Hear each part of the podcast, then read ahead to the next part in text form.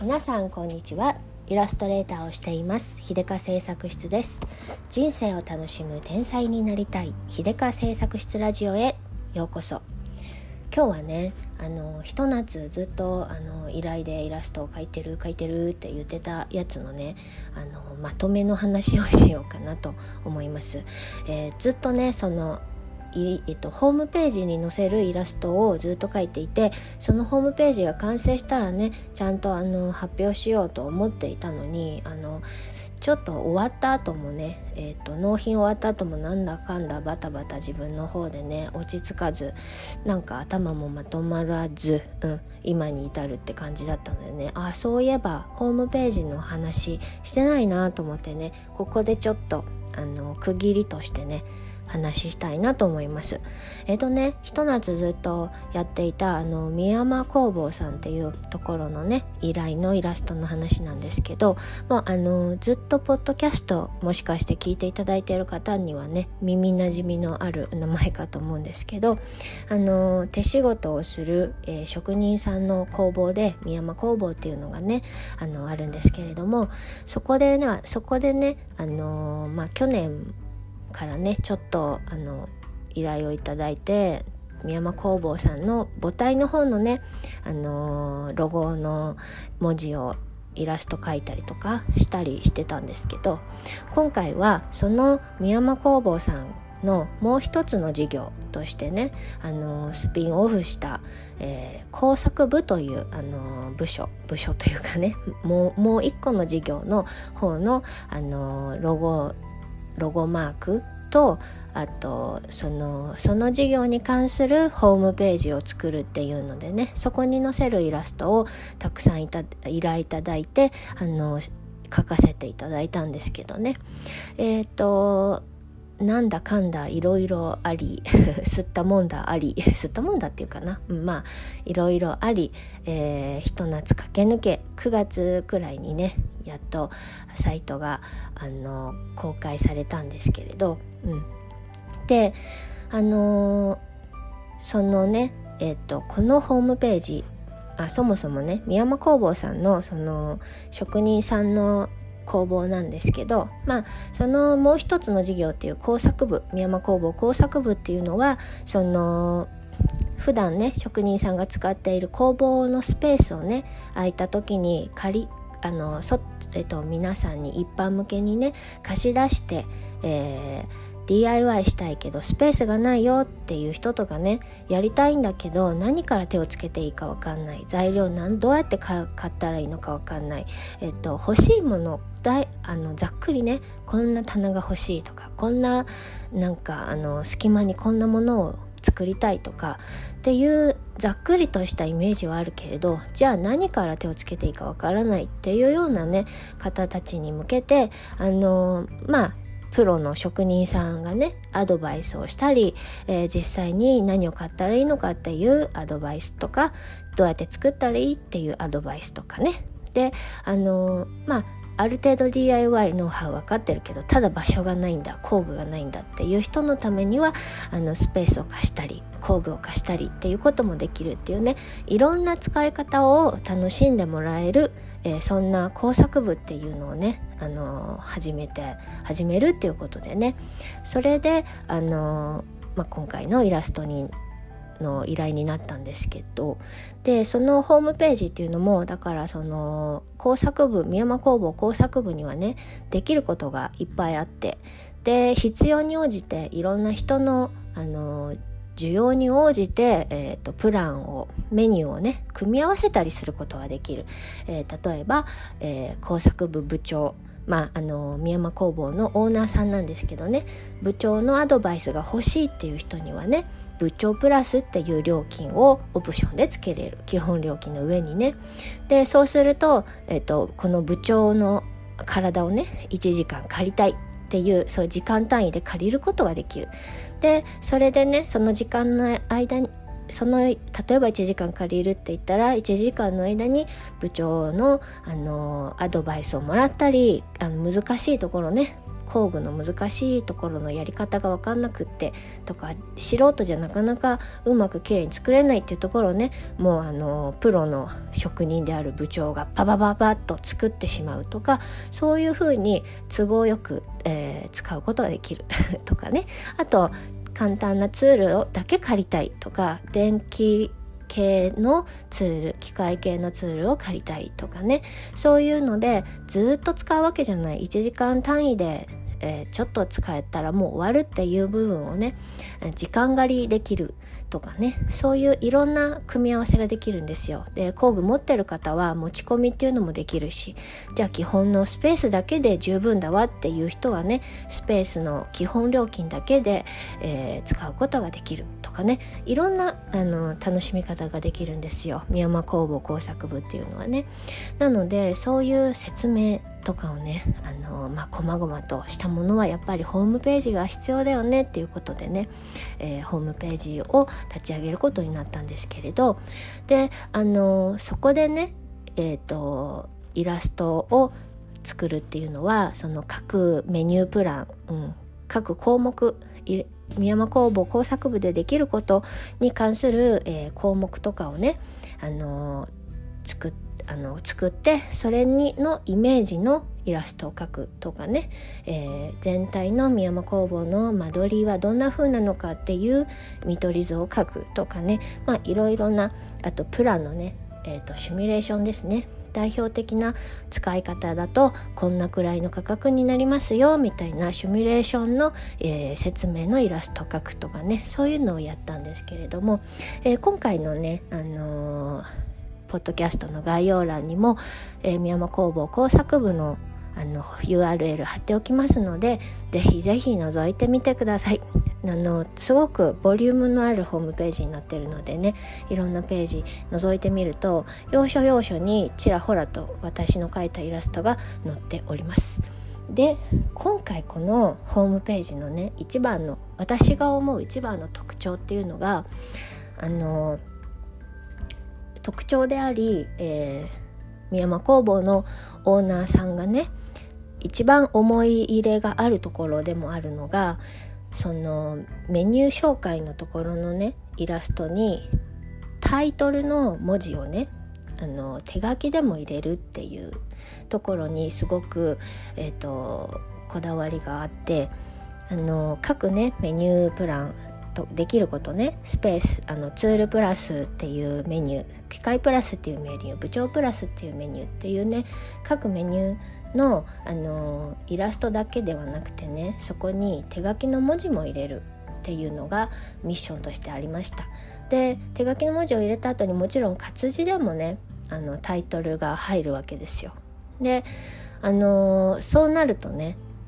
私としてはあれちょっとトゥーマッチかなって思っちゃったりもしたんですよ。そのうんと、上にツールプラスって書いてあって下にもなんか同じようなことが書いてあるっていうとえ手書きの文字はいらないんじゃないかなってちょっと思っちゃったりとかしたんですね。しかも私の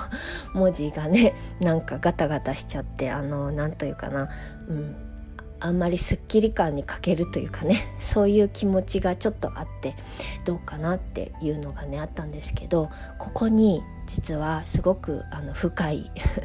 深い思い入れがありまして、うん、オーナーさんの方にね。でそれは何かというとねその宮山工房さんはねのオーナーのあかねちゃんはねえっ、とディスレクシアというねあのーえっ、ー、と何て言うんですかね。この学習障害というのかな。障害というほどの言っていいのかえっ、ー、とあの正しいこうなんていうの？呼び方私にはちょっとわからないんですけどまああのウィキペディアによりますとあの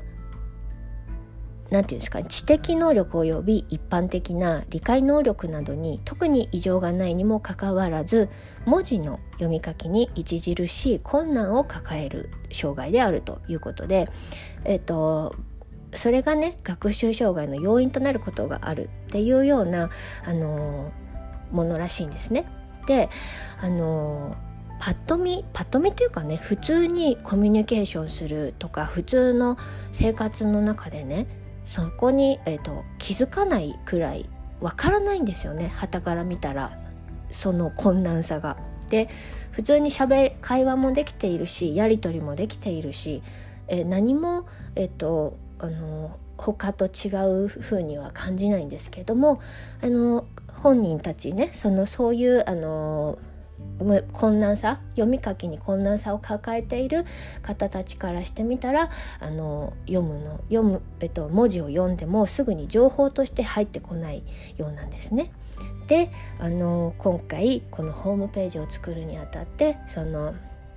宮山工房さんが一番一番こだわったのはですねこの、えーと工作部でできることの紹介のね説明とえー、メニューじゃないよ料金表のつながりをきちんと持たせることだったんですよ。でそのえっと例えばねこの部長プラスっていうメニューがありあの説明があり、うん、これの部長プラスっていう項目のできることがある。でそこからね詳しくはこちらっていうのを押すとねその部長プラスの、えー、料金表のページに飛ぶわけですよ。でホームページって全部リンクでつながっていて飛んでいきますよね。で我々は 普通普通というかねあの特に、え、読み書きに困難を覚えない人間であればねこのタイトルでねタイトル書いてあったらそのタイトルとに飛んでいった先に同じタイトルとか書いてあったら同じことを言ってるんだっていうのが別に違和感なくわかるとは思うんですけれどパッと活字がなかなか入ってこない、えっと、人にとってみたらね、えっと、リンク飛んだ先とリンク飛ぶ前と同じ話をしているのかっていうのが一瞬混乱するらしいんですね。なのであのそういうディスクレシああ間違えたディスレクシアとかねそういうあの方にも分かりやすいようにこのえっと、最初の触りのところの概要で説明している項目と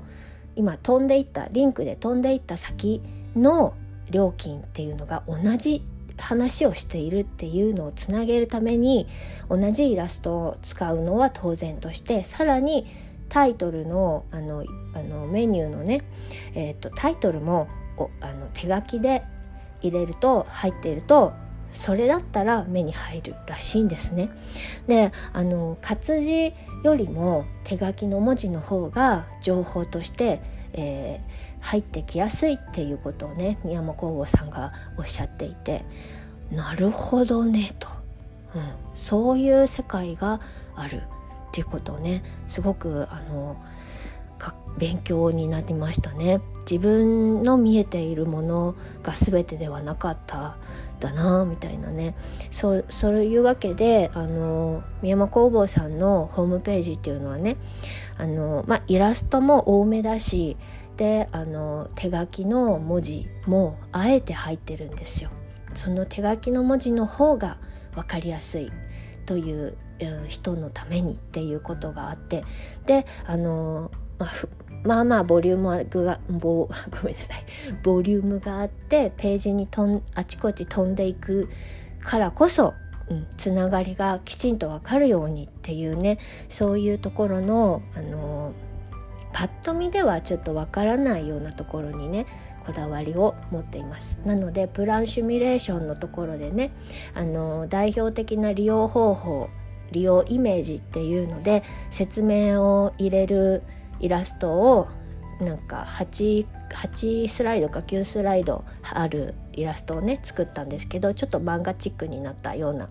流れをね、えーと、こんな時にこんな風に、えー、予約してこんな風に使いましょうみたいな感じのねで大体こんな風に使ったら大体の予算はこれくらいになりますみたいな、あのー、イラストをね、えーと漫画帳で書いたんですけれどもそれも説明のところに入っている文字は全て手書きです。でこれもやっぱりあの活字でね下にきちんと詳細として説明は入れても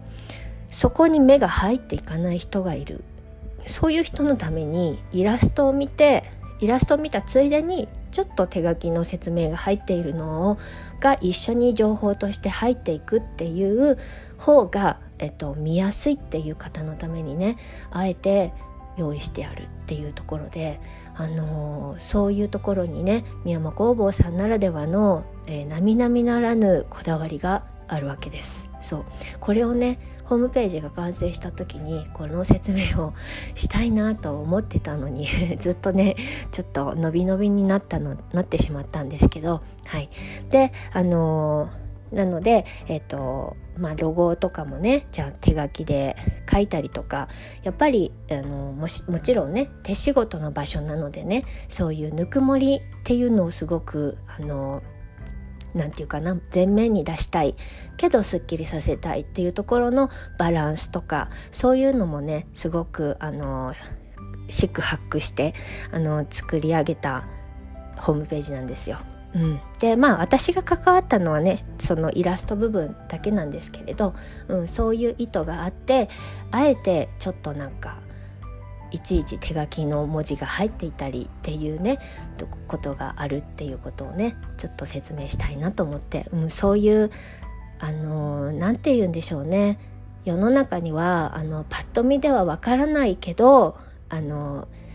その重度ではないけれどちょっとしたあの障害というかねそういうのを抱えて困っている人っていうのがね目に見えないところにたくさんいらっしゃるのかもしれない。そういうところにねちょっと思いを馳せました。私なんかは、まあ、若干活字中毒寄りの人間なのでねもう活字が目に入ったら読まずにはいられないようなタイプなんでねあの全然ちょっと分からなくって何回もこうあの宮山工房さんとねコミュニケーション取りながらああそういうそういうために必要だったんだねっていうところでね、うん、あのすごく勉強になったしそういう多様性というかね 今よく言われる多様性の配慮もねこういう目に見えないあのパッと見には気づきにくいところでこうした工夫をあのほんのちょっとの工夫ですよね。そんなの手書きでちょっと書けばいいだけじゃないっていうところの工夫こういうのを、えー、ホームページに織り込んでいるんですよっていうことをねちょっとえー、皆さんにお伝えしてみたいなと思って今日喋りました。はい。よかったらね、あのー、ホームページ覗いてみてもらいたいし、DIY 興味があって、東京の近く、東京あたりに住んでらっしゃる方はね、あの、東京なのに自然の豊かな場所にある宮山工房、ぜひ、えー、一度体験してみてほしいなと思います。体験入部もやってるのでね、ちょっとしたものを作って、えーと、遊んでみるっていうのもいいしであのオンラインでね相談だけっていうのもできるんですよ。でそういうのもね全部ホームページに載ってますのでぜひぜひよかったらあのご覧になってくださいね。はいそれでは今日はこんな感じで終わりにしたいと思います。最後まで聞いてくださってありがとうございました。イラストレーターのひでかでした。